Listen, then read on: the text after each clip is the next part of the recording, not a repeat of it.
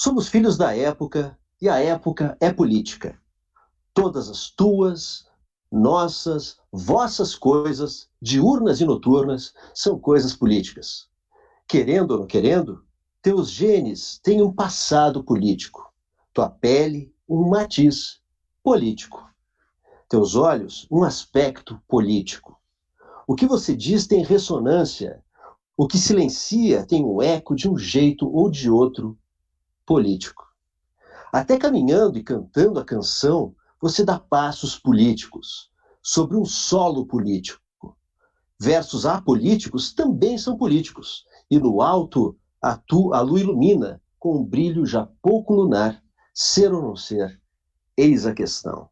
Aí então, uma, um trecho do poema da poeta polonesa Wisława Zimborska, Filhos da Época, para iniciar mais um programa antes que seja tarde. Hoje o programa é conteúdo em parceria com a Rádio Pinguim e também o Mesa 1 Cultura, que vai ao ar todos os domingos às 8 horas da noite pelo Facebook, programa antes que seja tarde. E duas horas depois já está disponível no podcast da gente lá no Spotify. Então tá, vou começar aqui chamando meu parceiro de todos os domingos, meu amigo Everton Rigatti. Vem comigo, seja bem-vindo, Everton. Salve Delano, salve o pessoal que está chegando aí na nossa live. Mais um domingo de alegria, né? Domingo, é, o final de domingo que é para ser uma tristeza, é sempre uma alegria esse encontro com, com o amigo e com os amigos que nos acompanham aqui. Satisfação enorme, nosso quarto programa. É, muito legal. Né? E o tema de hoje é Construindo a Ficção, Imaginário, Afeto e Cinema. Hoje o nosso convidado mais que especial é o Gilson Vargas, roteirista, diretor de cinema, diretor de teatro, sócio proprietário da produtora Pata Negra de Porto Alegre, professor universitário do curso de cinema da Unicinos, o CRAVE, tem em seu currículo diversos trabalhos como os curtas Casa Afogada, O Relâmpago e a Febre e Dois Coveiros e os longas Dromedário no Asfalto e A Colmeia. O A Colmeia, esse último, ainda não estreado no Brasil. Gilson Vargas, um prazer tê-lo aqui conosco no Antes que Seja Tarde. Um abraço virtual, não é? Esses tempos de coronavírus. Boa noite. Boa noite, obrigado pelo convite. Honra estar aqui, né? Fechando um mês de programa, então, quarta, é. quarto programa, né? Muito, muito bom. Obrigado. Bom, Gilson, satisfação é nossa te ter aqui, né? Honra mesmo. Uh, o Gilson que é um amigo querido, mas antes de tudo é um cara que eu admiro, seu cinema, seus trabalhos. Acho que é um cara, assim, é fundamental para o cinema brasileiro. Tá? Te digo isso não na condição de amigo, mas na condição de admirador do teu trabalho mesmo, que é um trabalho sério, um trabalho muito coerente com a tua carreira.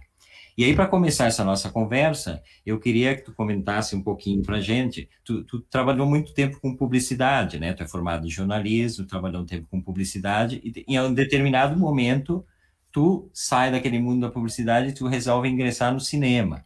Queria que tu contasse como é que foi esse momento aí e como é que foram os teus primeiros passos na sétima arte. Bom, eu decidi que eu queria fazer cinema. Na verdade, eu, eu primeiro decidi o que eu não queria fazer, né? Não queria ficar sentado no escritório, muito embora seja também necessário todo tipo de atividade. Evidente, isso não é minorizar nada, mas é olhar para si e pensar, isso é o que eu não quero. E eu acho que muitas vezes quem começa na, é, trabalhar em artes é, começa através do, do, do, desbastando, digamos, aquilo que, aquilo que não é interesse, né? E então sempre tive um interesse, né, por expressões assim, a música que me acompanha até hoje, né, a literatura, o teatro, é, e o cinema veio surgindo assim na minha vida é, um pouco antes de eu entrar na faculdade de comunicação, mas quando eu entrei na faculdade de comunicação, me vi muito contaminado pelos meus colegas que tinham muito interesse em fazer, pelos meus professores, Aníbal Damasceno, Carlos Gerbasi, e, e toda uma turma aí que, que é muito ativa, é muito cinéfila, né, e muito influente. Né? Uh, Porém, a época em que eu decidi fazer cinema e os meus parceiros de geração foi uma época em que eh, o governo, o governo Collor, né, encerrou todos os mecanismos. Os poucos que existiam foram encerrados, a Embrafilme foi encerrada. É engraçado como um ser humano, né, tem uma pulsão pela repetição, porque a gente está vendo um momento agora bastante grave, em que nós não estamos, assim, vamos dizer, encerrados, mas nós estamos embretados, digamos, né, por um claro é, interesse, né, em um estrangulamento, digamos assim, da atividade. E agora estamos também com esse singular momento distópico, né, que nos cerca, e isso faz com que é, eu, eu não, não, tenha como não espelhar aquele passado, né, da decisão daquele garoto de fazer cinema nos anos 90 com o que está acontecendo hoje. Claro que é, a, a diferença é que o audiovisual brasileiro cresceu muito, o cinema brasileiro floresceu com a produção né, dos filmes através do fundo setorial, através de mecanismos modernos que foram criados né, pela própria categoria, que lutou muito por isso, através dos congressos de cinema, através das entidades e através de uma interlocução importante é, com, enfim, com os agentes de governo, à época em que isso foi constituído, né? Então, naquela época eu tinha que correr para algum lugar que tivesse audiovisual, né? E esse lugar eh, foi a publicidade. E a publicidade me trouxe um contato com com, com, com equipe, com as pessoas, com equipamentos, eh, pagou as minhas contas e fez com que eu pudesse investir no meu primeiro filme, que foi um filme meio feito meio a contrabando em que eu podia usar o estúdio, usar os recursos da publicidade e, e, as latas de filme que a gente usava na época, até para conseguir fazer esse meu primeiro filme, se chama Teca, é um filme que eu tenho muito carinho, média-metragem com Nelson Diniz, Vanise Carneiro, Paulo Paixão e Carlos Mendinger e mais um monte de gente do Teatro Gaúcho que fez uma pontinha lá muito afetuosa. Isso foi que ano, Gilson, teu primeiro, teu primeiro eu trabalho? Eu filmei esse filme em 1996, mas ah. eu estava terminar ele em 1999, quando ele estreou no Festival de Gramado de 1999, e a gente até teve a sorte de ganhar lá o prêmio do, do cinema gaúcho. Que legal. E, uh, e fala um pouquinho do Clube Silêncio, Gilson, tu é cofundador, né? E realizou é. grandes coisas, né? É, uma produtora que foi uma produtora que teve uma história breve, mas que teve uma importância, né, eu acho, porque é uma produtora que vem bem nesse entremeio entre aquilo que era o, o, a escassez antes do fundo setorial e, e, e, o, e a fortificação desse fundo setorial. Então, a produtora durou alguns anos ali. É uma produtora formada por mim, o Fabiano de Souza, o Gustavo Espolidoro e o Milton do Prato. Foi bom. E porque ali na, na ali essa gestação de alguns filmes importantes, né? Eu lembro muito do ainda Orangotango, se fosse o produtor, se eu não estou um, enganado. Um, um dos, o filme tinha 100 pessoas na equipe, foi um plano, foi um plano, é um plano de sequência ousadíssimo do Gustavo Spolidoro, né? Se eu não me engano, até hoje é o, o plano de sequência de maior uh, duração, né? Que já foi feito como produto cinematográfico, vamos dizer assim, aqui no cinema brasileiro. Estou me referindo, né? E então foi um grande desafio e, e nós aprendemos muito fazendo esse filme, com certeza, né? Porque para a pessoa que está nos ouvindo agora, nos assistindo na live ou ouvindo no podcast, que não sabe, o, o plano sequência é um filme que não existem cortes, que é gravado em tempo real. E esse, esse ainda Orangotangos era uma loucura, porque o personagem pegava ônibus, se deslocava de um bairro até o outro, então tinha todo um processo de, de manter a, a, a cena em quadro e, e afastar os curiosos. Eu vi algum, alguns making-offs bem interessantes. Muito bem. E aí, depois do Clube Silêncio, uh, tu já parte para a tua produtora Pata Negra. É, na verdade, antes da Clube tinha a Plongé, que era a minha produtora que fazia as publicidades, mas que começou a que assinou vários filmes. Inclusive, a, a Clube Silêncio foi gestada dentro da sede da, da Plongé, porque a Clube não tinha sede antes dela ter a sua sede, aí foi extinta a Plongé, aí veio a Clube, aí foi extinta a Clube, e aí veio a Cinematográfica Pata Negra, que é uma produtora que tem um perfil muito específico assim de trabalho, que é basicamente alternar projetos de ficção para cinema com projetos de séries documentais, normalmente relacionados com conteúdos para serem filmados fora do Brasil. Legal. E o teatro, como é que surgiu na tua vida, Gilson? Foi a, a partir da primeira ou já teve alguma na infância, teve contato e aí é. teve uma nova oportunidade, né? Uh, profissionalmente? Como é que surgiu isso? Tá, primeiro então até vou fazer uma, uh, uma correção, né? Que assim, eu, eu não sou, correção que eu digo assim, né? Uh, elegantemente falando, eu não, não, me, não me considero, não posso me considerar um diretor de teatro, né? Eu cometi duas direções de teatro. É, né? Eu respeito muito aí os, os, colegas diretores de teatro, inclusive eu brinco com alguns, né? Que eles também têm que dirigir cinema para se vingar. é, e, eu, e, eu, e foi muito bom. Isso alimentou o meu trabalho no cinema, com certeza. Isso fomentou muito também a meu entendimento da figura do ator, do ator como compositor de um trabalho, como não só um intérprete, mas como alguém que deve, pode e tem como se apropriar do papel mais do que aquele que escreveu e mais do que aquele que está dirigindo. Né? Eu acho que a grande arte é a arte do ator, ainda acho isso. E, e, e, aprendo muito com os atores, eles me ensinam muito, eu aprendo sempre em todos os trabalhos e nos trabalhos de teatro eu aprendi também. E acho que eu levei também um pouco de algumas coisas do cinema para o teatro, talvez pela minha ignorância dentro do teatro, né? Mas no final das contas, acho que uh, fizeram com que eu tivesse também um outro entendimento de algumas questões que estão relacionadas com a potência da imagem. Quando se coloca uma imagem dentro de um palco, por exemplo, competindo com uma imagem ao vivo do ator em cena, a gente tem uma percepção diferente do que, que é o cinema enquanto presencialidade, né? É, e eu acho que esse, essa dinâmica, esse zigue-zague né, é, é, entre uma linguagem e outra, essa aproximação, que eu acho que é um pouco carente no Brasil, a gente ainda tem pouco isso, é, me, me trouxe algumas reflexões que, que eu acho que são importantes para trabalhos que eu, vi, que, eu, que eu fiz a seguir, como a própria Colmeia, por exemplo, né, longa-metragem. Deixa eu contar uma coisinha aqui rapidamente sobre a importância. Eu e o Delano somos apaixonados por rádio, o Gilson também tem uma certa. O Gilson, que é ouvinte da, do podcast, estava tomando um belo um vinho aqui, nos fez um, um brinde de longe. E uh, o meu primeiro contato com o Gilson foi um contato remoto. É, eu, um grande ouvinte de rádio, estava na praia, levo sempre um, algum rádio né, para a praia quando eu vou e estava ouvindo o programa na FM Cultura da Ivete Brandalize, que é músicas que fizeram a sua cabeça, né? É isso, né, Gilson? E aí tá, tá começando o programa e aí a Ivete apresenta o cineasta Gilson Vargas e tal. E aí comecei a ouvir o programa. Quando chegou no meio, eu queria, eu queria ser amigo desse cara aí. Eu estava ouvindo, ele falava coisas que eu concordava e tal. Falei para Velu em voz alta, de, bom, queria ser amigo desse cara.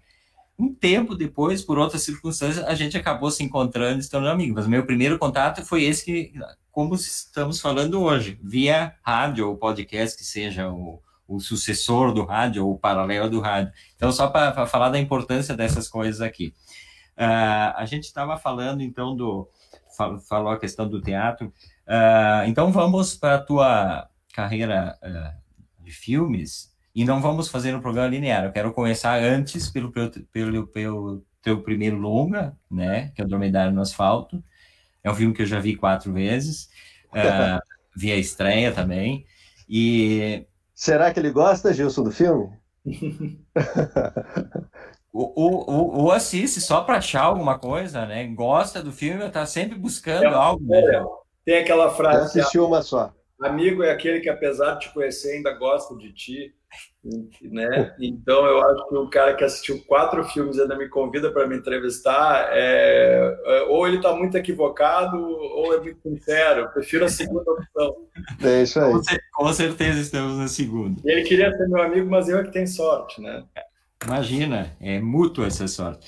Então, uh, o, o Dromedário, para quem não viu, é um, é um movie, né, de um personagem que se chama Pedro, o nome do filho do Delano, inclusive, né, Delano? É.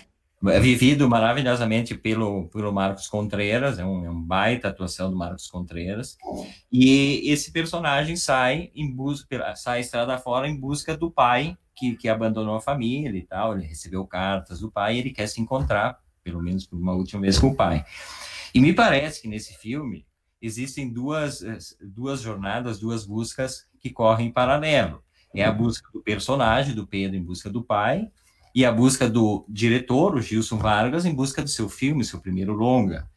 É, é uma, uma, jornada muito cheia, cheia de afetos, enquanto o Pedro vai sozinho nessa trajetória ali, o Gilson do outro lado, e aí que entra o afeto do cinema do Gilson, o Gilson está com aquela equipe maravilhosa que trabalha com ele sempre nos filmes, né? Gabriela Bervian, Vicente Moreno, Bruno Polidoro, a Gilca, a Yara, enfim, posso ter esquecido de alguém. Mas essas duas uh, jornadas correm em paralelo, nessa construção do filme por aqui e da construção da ficção ali, e no final dessa jornada, elas se juntam, porque o final dessa jornada é o retorno à origem, é a origem da figura paterna, porque quando Pedro encontra o pai dele na praia, que é a cena final do filme, ele está encontrando o pai fictício dele, mas aquele pai fictício que está ali é vivido pelo pai do Gilson. Então, e numa gesto de generosidade, o Gilson está metaforicamente emprestando o pai para o Marcos Contreira, que também tem uma história muito parecida com o personagem. Então, essas duas coisas, eu fico assim cada vez mais apaixonado por esse filme por isso. Mas eu queria que tu contasses o processo de produção desse filme, que é um processo interessantíssimo, essa saída para a estrada. Conta um pouquinho para a gente disso, Gilson. Quando eu falo do, do, a questão do afeto no cinema, eu acho que não é só relacionada a ser afetuoso ou a trabalhar com as pessoas que a gente nutre alguma algum tipo de vínculo e afeto, mas é se deixar afetar, se deixar afetar é, por condições que a gente busca que sejam imprevistas, né? Então buscar o imprevisto ao invés de buscar a assertividade. Evidente que cada projeto tem o seu grau, digamos, de espaço para que esse imprevisto possa nos habitar, nos invadir, nos deixar é, surpreendidos e colaborar com o gesto criativo de uma forma que não foi propriamente pré-estipulada. Os filmes de estrada, os road movies, eu acho que eles têm essa vocação poética de nos levar para a poesia sem as palavras previamente escolhidas e fazer com que o texto se escreva, assim como na estrada as coisas acontecem sem querer. A literatura, né, nos ensina isso com os relatos de viagem, né? Ninguém escreve um livro de viagem que seja realmente uma viagem, de fato, fisicamente falando, sem fazer essa viagem fisicamente, né? É, não se pode fazer um road movie, fisicamente falando de verdade, sem estar em acordo com adotar a chuva, o sol, o frio, às vezes a fome e às vezes é, o deleite e o prazer de estar filmando algo que, que, que a gente jamais escreveria num papel, sem, sem aceitar isso. Então, é, esse filme foi um filme de muita aceitação, né? Então, todas as pessoas da equipe aceitaram a condição plena de estarem abertas para isso. E por mais que a gente tivesse né, uma, um fio condutor, um plot, uma narrativa, um ponto de chegada, com alguns pontos né, desenhados e escritos né, durante o percurso, ele foi na verdade, o coração do filme foi preenchido pelas coisas que foram sendo apresentadas. E dentro disso também é, o próprio ânimo, né? O ânimo que eu digo assim, os humores e, e as emoções do Marcos Contreras, que é, por uma coincidência ou não, né? Eu acho que a, acho que a intuição é um tipo de inteligência. Então acho que a intuição nos levou a convidar o Contreras é, sem que nós soubéssemos, sem, sem que eu soubesse que ele de fato tinha uma história muito parecida com a do personagem. Não que eu acredite que os atores precisam ter biografias que se assemelham aos personagens, eu acho que não é isso. Mas nesse caso foi importante. Nesse caso, o filme também flertou muito com a ideia dessa prontidão né, do documentário, em que a gente tem que estar. Tá é, sempre alerta para o que possa acontecer. E aí o animal interior que floresce do ator e que se e que toma a figura né humana de carne e voz na nossa frente, ela, a gente não pode lutar contra isso. Isso eu percebi eh, nos primeiros dias de viagem. E aí passei a documentar também um pouco, junto com a Gabriela, junto com o Polidoro, junto com a Luba Zed, o grande parceiro, e com a Itamoni Barros, que estava conosco na época, essa, esse transcurso do, do, nosso personagem, que foi um pouco Pedro, foi um pouco Marcos e foi um pouco cada um de nós também. É, eu ia, eu ia, eu tinha certeza que tinha, que tinha um, como é que é, teve um motivo de colocar ele, mas então foi uma coincidência, Gilson. E como uhum. foi, e como foi dirigir então o Marcos nessas situações, a direção de ator, né? Porque uma história muito parecida. Ele, ele ainda na época do filme não havia ido, ido encontrar o pai dele no Chile, né? É, mais ou menos, né? Até essa história, na verdade, é melhor que ele um dia conte. É. Já está convidado antecipadamente aqui, ó, Marcos Contreira. É isso aí. Mas é, Contreras tem muitas histórias de muitos filmes que ele fez com muitos diretores no teatro também, né? Mas assim, é, é, então era uma, uma, uma, direção que era muito fluida no sentido de deixar com que quando a gente entendeu que era importante que ele ficasse nos dando esse material, a gente foi usando esse material. Então, mas tem coisas assim, por exemplo, as cenas no filme em que ele está uh, insone na cama, né? Aquela cama é a cama que ele de fato ia dormir, né? A gente usava, a gente ia como locação as, os próprios lugares onde a gente ficava, que eram sempre lugares muito rústicos, muito simples, né? Impregnados também de uma de memória, né? Lugares que não são assim, não é o Hotel Ibis, né, com essas paredes lavadas, é, é a posada, o, o hostal, a hosteria, é, isso, isso também né, compôs muito assim o filme, né? E, e é por isso também que a gente decidiu para o Uruguai, porque o Uruguai tem essa tessitura né, das camadas que são expostas numa geologia do tempo. A gente vê os carros enferrujados, a gente vê as manchas nas paredes, a gente vê os cachorros vadios na beira da estrada ou então com seus donos, né? E isso é é, é, é, tem uma, uma, uma, poesia que não é só visual aí, eu acho que tem um texto aí que é esse texto da herança, né? E da herança, que é uma coisa que hoje eu acho que a gente acaba muitas vezes negando, né? A gente acaba muito plastificando as relações, a gente plastifica as nossas realidades, né, nos nossos movimentos excessivamente narcisísticos. É, e, e, eu acho que o filme ele é, vai num caminho inverso. E o Pedro, no caso o Marcos, né, teve que se desnudar muito também, teve que se apresentar, teve que mo mostrar um pouco também as suas as suas fraturas de emoção. E eu acho que um ator, quando consegue fazer isso, ele está sendo extremamente generoso é, no início, talvez eu tenha tido um pouco de dificuldade de entender isso, mas quando eu passei a entender isso, eu acho que eu entrei num ritmo de maior comunhão com aquilo que ele estava apresentando. E, e, isso teve eco, na verdade, assim, na montagem, eu comecei a perceber muita coisa, né? E depois do filme pronto, com comentários como o do Everton, por exemplo, que, que por mais que eu tenha exibido o filme e debatido ele, eu acho que foi a primeira vez que eu ouvi esse comentário do pai emprestado.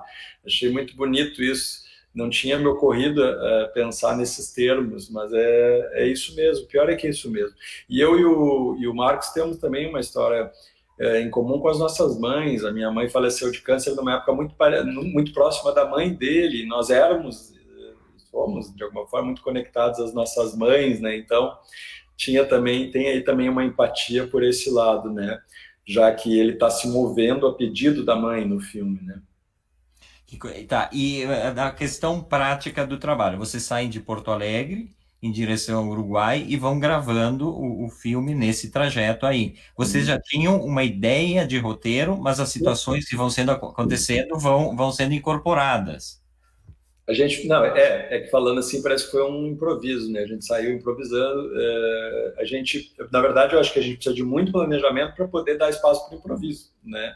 É, então a gente teve que estudar muito para poder ir para a estrada e deixar essas coisas é, acontecerem. Né? Essas coisas que eu quero dizer para quem não viu o filme, é um personagem que surge, um evento, por exemplo, tem uma imagem de uma casa em cima de um caminhão que vai passando assim, né, por nós E aí eu me lembro que né, a Gabriela falou, olha aquilo lá, nossa, é super interessante, a gente já filmou aquilo, daí o, o, personagem já pegou carona naquela, naquele caminhão que levava uma casa, que é muito simbólico de alguém que está procurando é, retornar ao seu lar, digamos assim, então é uma, uma imagem que não se escreve, não é uma imagem que não escreve. Um caminhão passa com uma casa na boleto, até pode escrever isso, mas, mas nós não tínhamos isso escrito, né?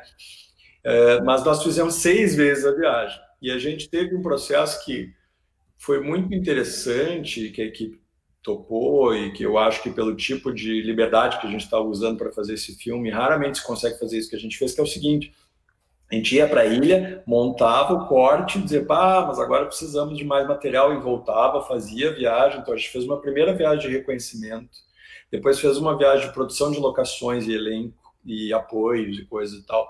Depois fez uma viagem filmando com Contreiras, depois fez uma viagem sem filmar com Contreiras, depois fez uma outra viagem mais fragmentada filmando algumas alguns outros materiais. Botou tudo isso no caldeirão da montagem e fazendo essa ida e vinda, né, com essas escrituras da, da, da filmagem, do roteiro e da montagem acontecendo de forma não linear, porque normalmente vai lá, escreve o roteiro, filma, monta. Ali não, a gente estava fazendo as três coisas mais ou menos uh, ao mesmo tempo, né? Ou muito proximamente, de uma forma mais embaralhada. E, e, então os trabalhos de montagem com o Vicente, que foi absolutamente incrível, né? Ele reinventou muita coisa. Tem um trabalho como montador, ele também foi um excelente roteirista, como ele é, né? Um ele é, né? É um grande roteirista, né? E é, ele, enfim, conseguimos ali na nossa esgrima, às vezes a gente montava dois, três cortes e ficava quatro horas conversando. A gente conseguiu, acho que, construir alguma coisa que, fez, que faz sentido, assim, né? Imagino. Delano. É, o, Pe o Pedro é um personagem que se permite, né, Gilson? É um personagem que vai a, a estrada inteira uh, vivendo todos os seus excessos se, uh, né, e se permitindo viver, né, pra, pra, não, é, não, não era só o objetivo dele eh, encontrar o pai, mas viver esses excessos, se permitir viver tudo que ele viveu na, na estrada. Fumando muito, bebendo muito, né? Uh, encontrando pessoas. Eu achei muito bacana a construção desse personagem. Sim.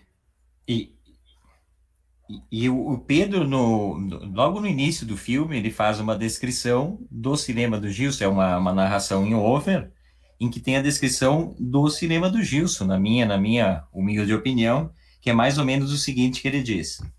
Parece que dizer uma palavra pode ferir o silêncio. O silêncio é o som de todas as coisas, em volta, menos meus passos, menos minha voz. Quanto mais calado fico, mais calado preciso ficar. Quando falo, estranho minha própria voz. Se eu fosse definir o cinema do Gilson, agora quando a gente posta alguma coisa no YouTube e tal, eles pedem os tags, né? É tags que se diz, né? Eu usaria, eu, eu, usia, eu, usaria, o Gilson não é do, de, dessas coisas de tecnologia, mas é, são, são as, as, etiquetas, é uma coisa meio, aquela coisa de rotular, né, as coisas. Mas eu definiria o, o teu cinema, tu pode não concordar ou não, mas como o cinema do silêncio, da busca e das memórias. Porque em todos os teus filmes isso está presente. Eu, eu, eu vejo, por exemplo, e agora vamos entrar um pouquinho na questão dos teus curtas, né? Casa Afogada. Uh, o que, que a gente vê na Casa Afogada? É um personagem solitário, que ao mesmo tempo que tem o silêncio, porque é uma pessoa sozinha em cena, existe o som, aquele som potente, muito bem feito pela, pela, pela Gabi, Gabriela Bervian, que desenha o som dos filmes do Gilson. E, e, e, e aí o que, que acontece? Aquele personagem está tentando salvar as memórias dele, as memórias que são fotografias, são livros, são são pequenos objetos de recordação, a história dele que está se perdendo ali, e ele luta até o final para manter. Depois a gente vai lá para o Relâmpago e a Febre.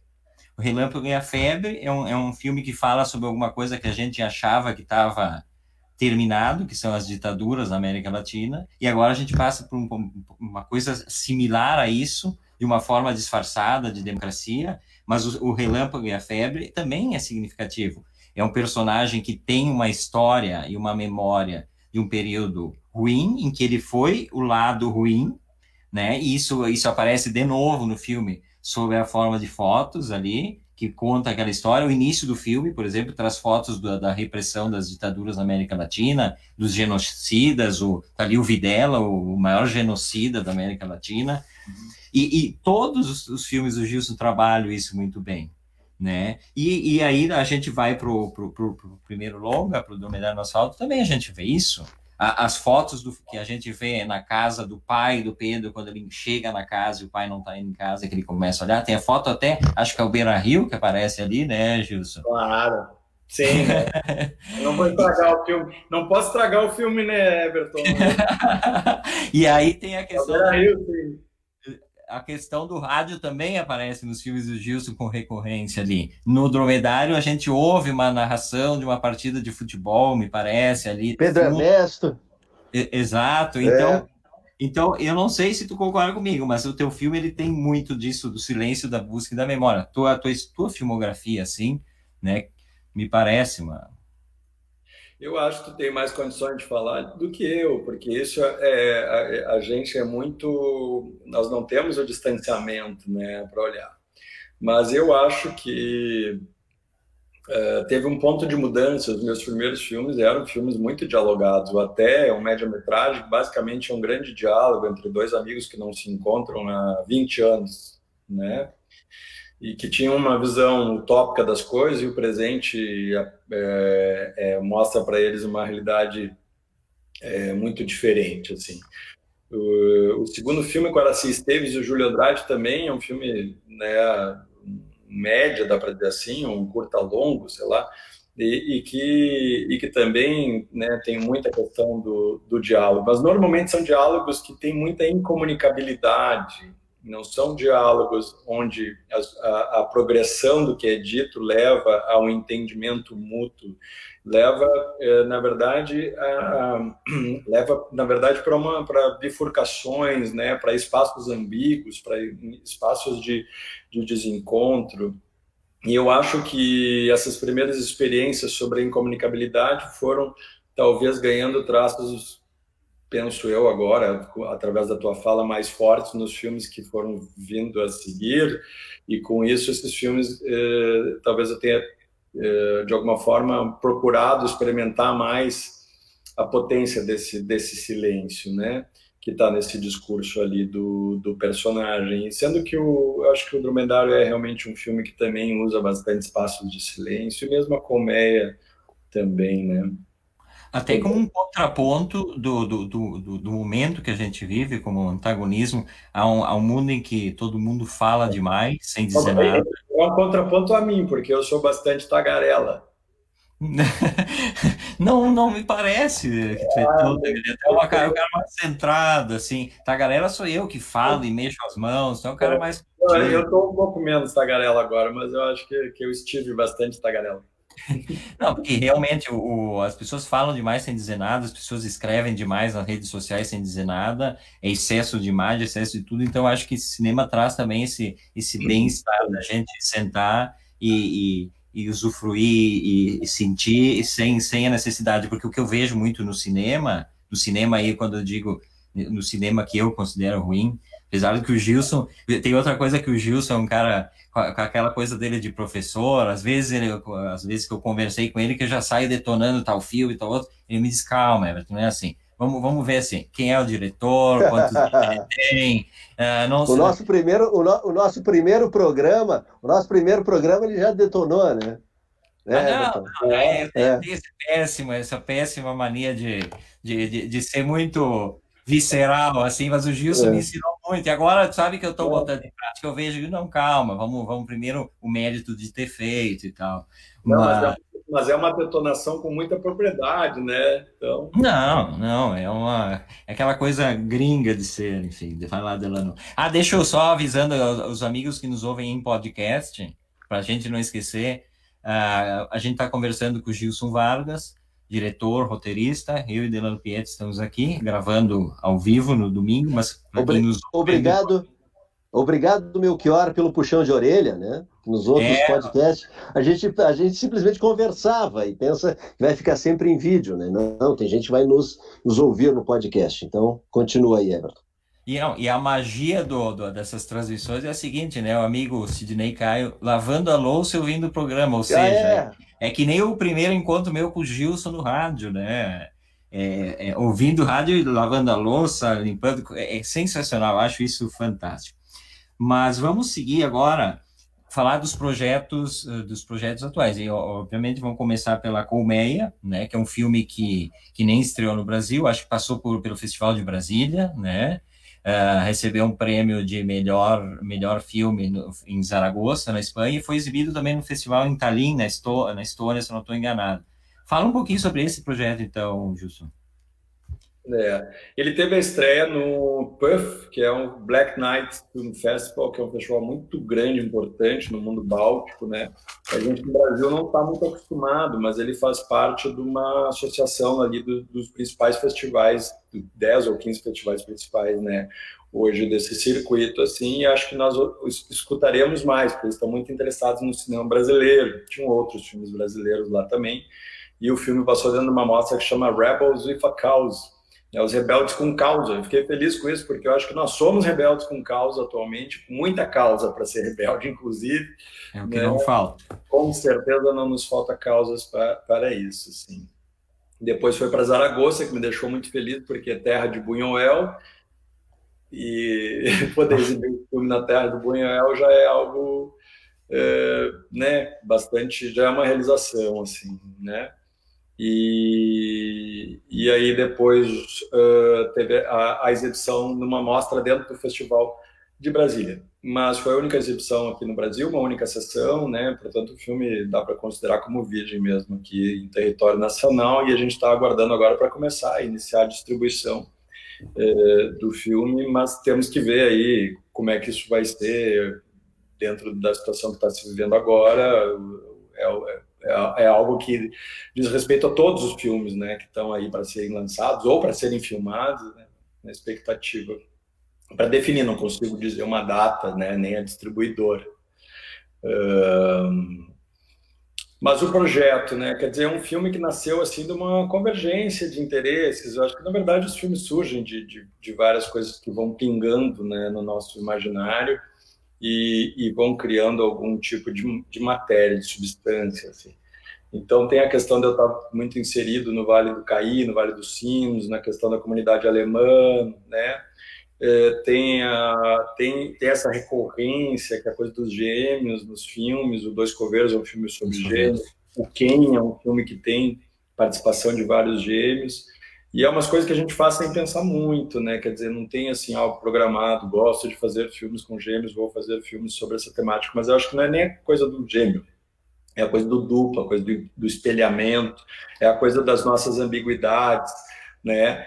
Dos nossos, dos nossos conflitos, né? Da, de pulsão de vida, pulsão de morte, de nosso impulso eh, por, pela paz, nosso impulso pela pela, pela vigilância, né? É, e, então, eu gosto muito de, de trabalhar assim é, isso, né? Mas com as nuances que que, que, que, que, que são, enfim, infinitas dentro uh, de, desses pontos que aparentemente são uh, antagônicos, mas que muitas vezes estão andando juntos, né?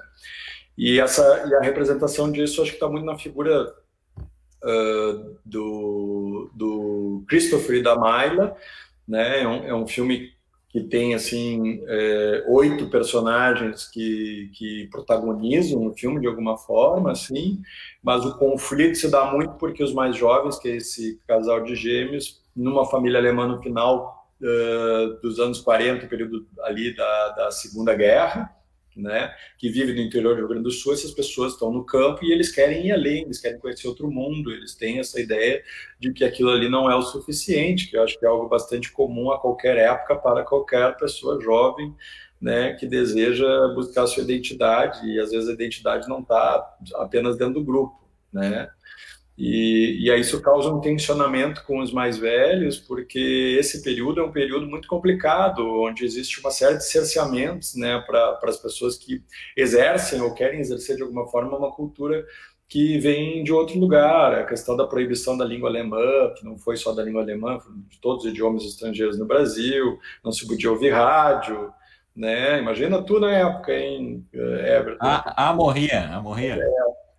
Então... É, até, até, até algumas casas aqui, né, Gil, só para contribuir, tiveram Sim. que ser rebocadas, né? Aquela arquitetura italiana e alemã, ela recebia um reboco, então tinha que desaparecer a, a, a, a própria arquitetura de algumas casas. A gente tem aqui alguns roteiros turísticos que agora estão sendo redescobertos.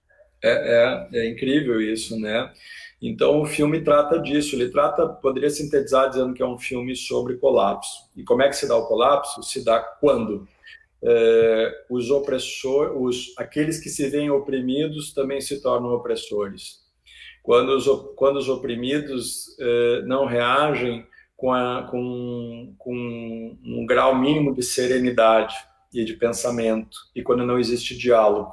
Quando não existe diálogo, quando só existe opressão, cobrança e medo, né, existe o colapso. Portanto, eu acho que o filme eh, pode parecer um pouco pessimista, isso que eu vou dizer, mas eu acho que o filme é, na verdade, um filme de época que metaforiza, para mim, é uma metáfora sobre o que acontece hoje, inclusive no nosso país ou principalmente nele. Tá certo. Só vou fazer uns registros aqui, Everton, do pessoal que está nos acompanhando. Além do Cid Caio lavando louça, já deve ter terminado essa hora, né? Lilian Donadelli, minha colega de grupo RS Com, um beijo. Janaína Pelizon, falando da Colmeia, que legal. Marielle Peruzzi, muito legal ver o Gilson aqui, baita diretor e roteirista. A Janaína é a atriz do filme. A Janaína ah. é a atriz do filme. É. Ai, que ótimo, que ótimo. Que legal, que legal. Tu me aguentou, né? Ela, não, é, é, assim, incrível o trabalho né, desses atores. Foi um presente mesmo. E acho que eles, assim como eu, estão numa extrema expectativa para a estreia do filme. E eles tiveram que cortar o cabelo para fazer o filme e agora já estão todos cabeludos de novo. Tem, ó, tem, a, tem a, o Jandir Salve, meu vizinho aqui de prédio. Está assistindo, vizinho aqui do prédio me assistindo. Cristiano Lemos, também meu colega de grupo RS Com, lá da Rádio Viva. Kenny Rogers, um abraço, meu amigo. Pessoal curtindo aqui, acompanhando o Antes que Seja Tarde, Everton. Tem aqui no meu também aparece a Juliana Meira, amiga poeta lá em Brasília, nos acompanhando. Beijo, Juliana, aqui. Que honra ter esse, esses nossos ouvintes aqui também, né? Além da presença do Gilson. Olha, Ricardo Giuliani aparecendo, que foi, que conversou conosco, já aparecendo aqui o Ricardo, um abração para ele também, aparecendo agora aqui na nossa live. E o Carlinhos Santos, grande jornalista da área cultural aqui de Caxias, é, o Gilson deve conhecer, tá, tá, tá perguntando aqui, Gilson, Colmeia em Gramado? Uh, vai ter Gramado? É. Aí que tá, aí que tá. É. Não, provavelmente vai ser chutado para mais adiante, né? Mas, é. enfim, enfim, é uma possibilidade. É, vamos falar agora um pouquinho de um outro projeto do Gilson, que é o projeto Travessias, que ele está tá em fase de montagem, né, Gilson? É, conta, então, para quem está nos ouvindo aí, o que, que é o Travessias, como é que surge o, o projeto? O Travessias é um projeto que de documentário, são 26 episódios para a televisão, é, onde a gente faz sete travessias para essa primeira temporada.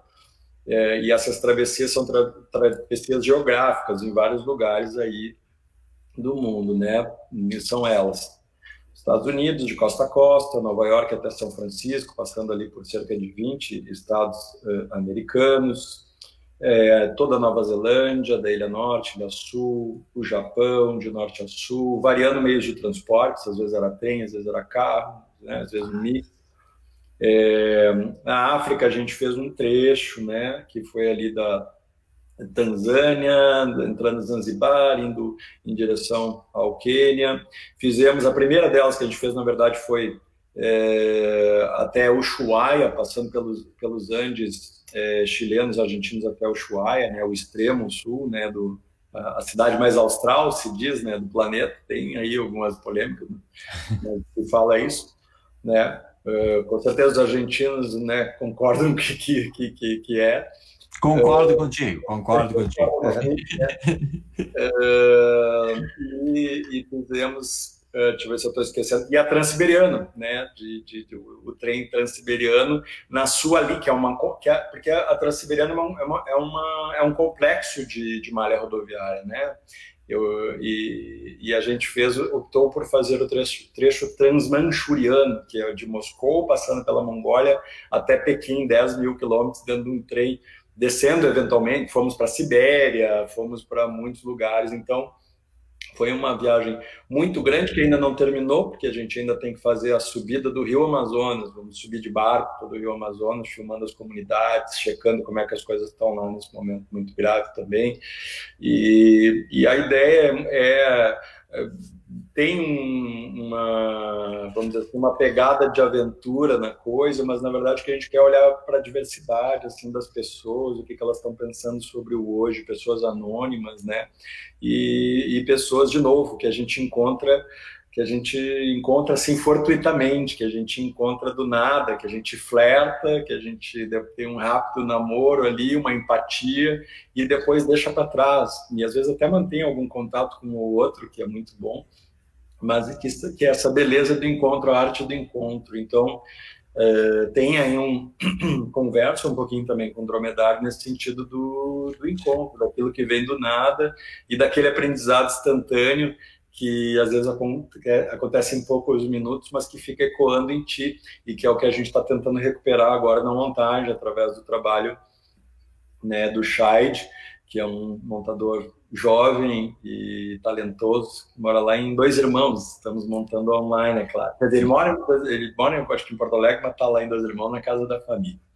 E, e, e, e, assim, a gente entrevistou pessoas incríveis, monges, entrevistei lá, até nem gosto de usar a palavra entrevista, conversamos né, com um monge shintoísta em Kyoto, é, que foi até curioso, porque eu não falo japonês e, e, e, ele respondia tudo em japonês e a gente tinha que se olhar olho no olho, como se estivéssemos nos entendendo. E, de fato, o que ele dizia, né, literalmente não era compreendido, mas a energia daquilo que ele dizia deu para compreender muito. Ou então um Easy Rider americano, ex-combatente do Vietnã, com a sua moto na Rota 66, espalhando moedas em homenagem aos seus ex-colegas combatentes também falecidos em campo de guerra, né? Ou uma ativista uh, Black Panther em Memphis, né, reclamando pela pela pela morte de um jovem negro americano pela polícia branca. É, é, ou né, um, um, trio de franceses é, indo de Cusco a Ushuaia com um trio que era assim, um casal com uma cadela, ainda indo para o Ushuaia, 5.600 quilômetros de bicicleta com um cachorro, e fizeram um filhinho, me mandaram a imagem do filho, que, que é pequenininho, lindo, e que foi concebido nessa viagem incrível que eles fizeram. Ou um cara que estava indo a pé, e está ainda a pé, porque são três anos de viagem, de Ushuaia até o Alasca, empurrando um carrinho de bebê, e, ao, e antes que as pessoas achem que isso é maluquice, eu achei ele bastante lúcido sobre os propósitos do que do porquê fazer isso. Ou então o Godwin, um rapaz de 26 anos genial na Tanzânia que transforma é, os dejetos das vacas, né? Que quando começam a gerar é, produção recebem um nome. Antes disso, elas não têm nome e aí elas são batizadas por ele. Esses dejetos, xixi e tal, isso é transformado em energia para para alimentar as casas pobres do interior da Tanzânia, que vivem com sérias dificuldades de questões muito básicas de infraestrutura. E é um rapaz assim, diletante mesmo, extremamente inteligente, que com 26 anos faz isso para toda uma comunidade, que mantém uma fazenda de bananas e de café orgânicos e que emprega pessoas que ele encontra na rua e ainda mantém alguns garotos numa escola e montou uma biblioteca então, eh, são só alguns dos poucos exemplos assim que a gente tem de pessoas incríveis que a gente foi encontrando. Tem aquela coisa de que de perto ninguém é normal, né? É uma frase do Caetano isso, né? E, e, a gente vê que de perto ninguém é pouca coisa, né? Pode ser que não seja pouca coisa para coisa que não é boa, mas essas pessoas que a gente encontrou não são pouca coisa para coisa que é muito boa.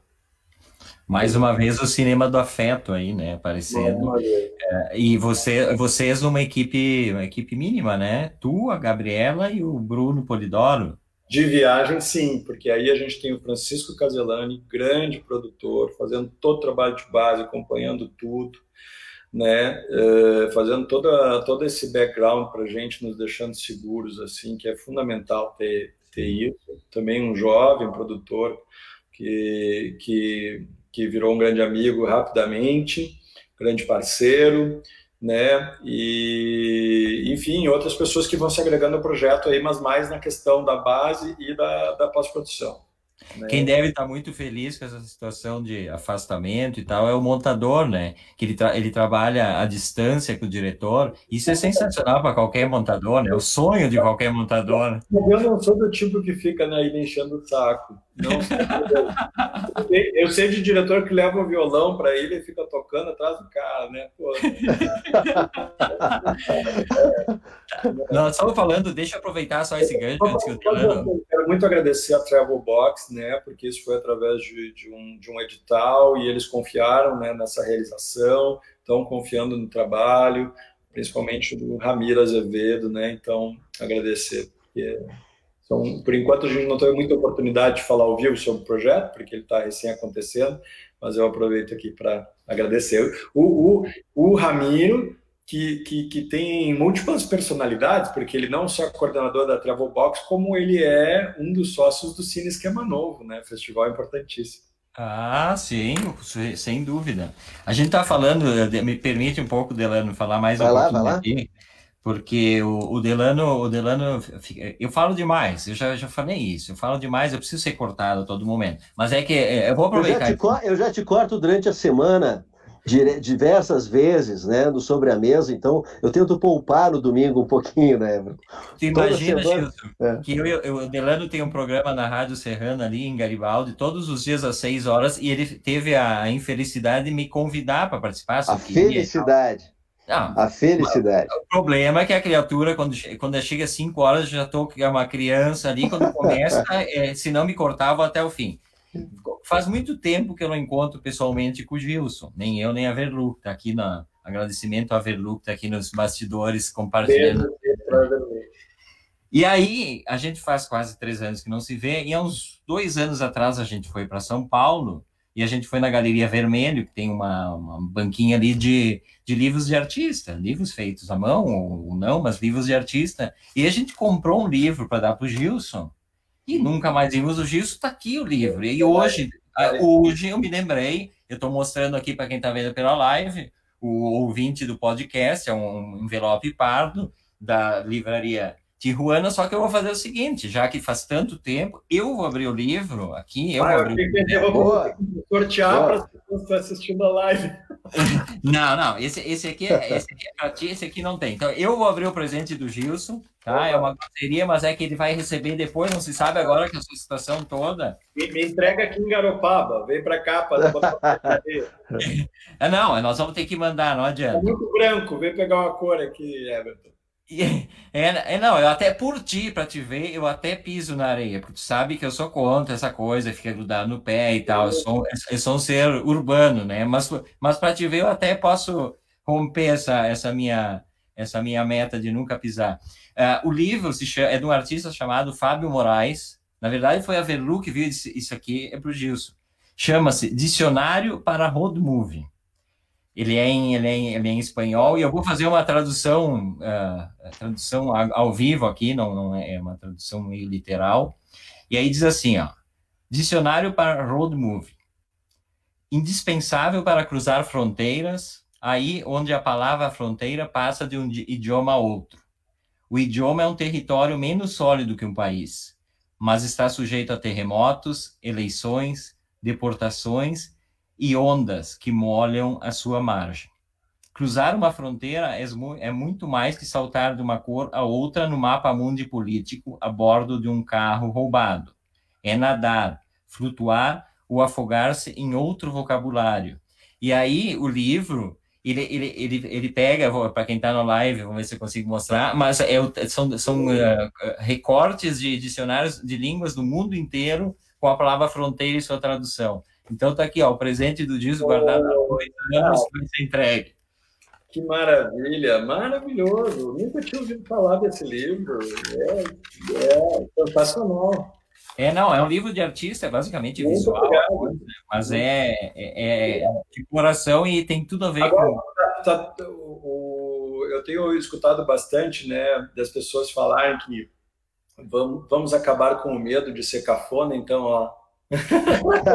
Wilson fazendo coraçãozinho, família. É, eu, ah, não, eu gostei, eu gostei dessa cafonice. Boa, boa. É, não, não. É, ó, tem, mais, tem mais pessoal aqui, ó. Bruno Polidoro conosco na live, grande aventura, dizendo. Cristiano Lemos novamente, boa. E tem o Marcelo Hensel, que ele tem uma produtora aqui em Garibaldi, está perguntando: Olá, pessoal, tem algum trabalho que participaram que queiram compartilhar? Compartilhar onde, Marcelo, na internet? Deve ter alguma coisa, né, Gilson?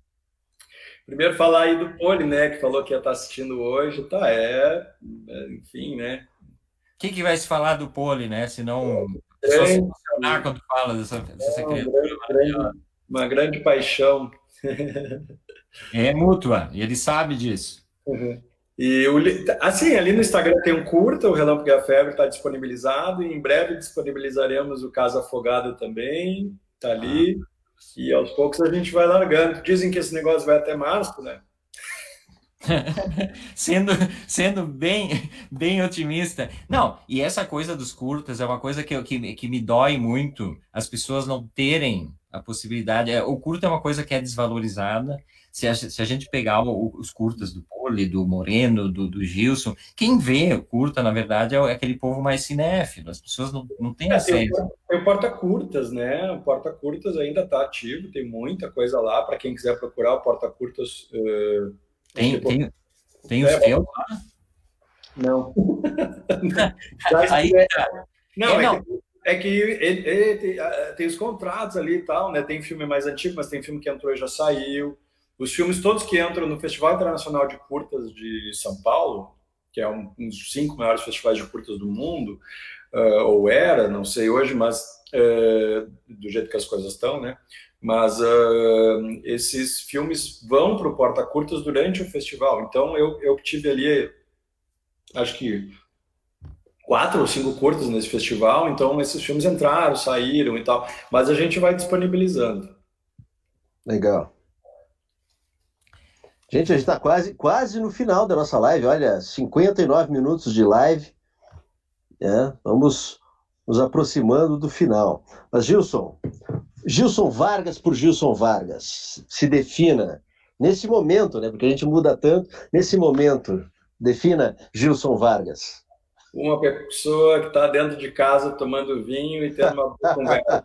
Essa é a minha definição para o momento. Exato. Mas, o imediato. É, é isso, né? Muito bom. E o Gilson, que também a gente nem conseguiu abordar, não deu tempo e vai ficar para uma outra, né? Da questão do ensino do cinema, né? Que, que me parece uma coisa é, muito importante na vida do Gilson. Eu que já fui, não em nível universitário, mas já fui aluno do Gilson em, em curso de roteiro lá da maravilhosa Fluxo, que é uma escola. Fazer, tem que fazer esse filme para ir para lá, né? Aqui, ó, quebra ah. de. Tem que fazer esse filme. Ah, sim, sim, sim. E aí, que, que coincidência ou não, eu estou anotando tudo no caderninho, que é o que eu anoto para o nosso programa sobre a mesa todos os dias, e o caderno é estreado com o curso do Gilson, hoje que eu estava olhando Opa. isso, aqui todo, todo o curso do Gilson, as poucas anotações que eu fiz, mas o Gilson ele tem assim o, o brilho no olho quando ele dá aula, isso se percebe também, e isso Obrigado. em algum momento também a gente a gente vai abordar. Eu, então, da minha parte, Gilson, queria te agradecer muito por estar aqui conosco, o pessoal que nos, nos assistiu, nos ouviu por aí, mandar um beijo para todo mundo. Uh, e posso revelar a atração de domingo, Delano, me autoriza? Manda, já agora. Domingo nós vamos ter uma, uma das lendas do, do, do rock da milonga gaúcha aqui, que é o seu... Quem, quem que vocês acham que é? Bebeto Alves, o, o cancioneiro. Bebeto Alves vai estar aqui com a gente no próximo domingo às 8 horas. Esperamos vocês todos aí. Gilson, um beijo, te cuida aí, não sai de casa, segue no teu vinho aí, Isso. vendo Fique em casa. Obrigado pelo convite também, um beijo para todo mundo, para a Verlu que está aí no, no, no, nos bastidores. E agora eu vou soltar minha cachorra que está presa lá em cima. Sensacional. Valeu. Então tá, Gilson, um abraço, obrigado. Everton, mais uma vez, demais, né? Os nossos, do, nossos domingos cada vez melhores, né? Cada vez melhores. Então não perca, a gente está terminando essa live agora. Fica no podcast, fica salvo no Facebook. E domingo que vem, então, Bebeto Alves, a gente tem a live ao vivo, depois fica gravada. Olha, cada domingo, um, esperar a chegada do final do domingo, né? Sem aquela musiquinha que antes nos atrapalhava, né, Everton? Aquela musiquinha é. fatídica. Não, não precisa mais. Entra aqui no Antes que Seja Tarde, todo domingo às 8 da noite. Um beijo enorme para todos vocês. Obrigado por todos que nos acompanharam, deram o seu recado. Até domingo que vem. Valeu!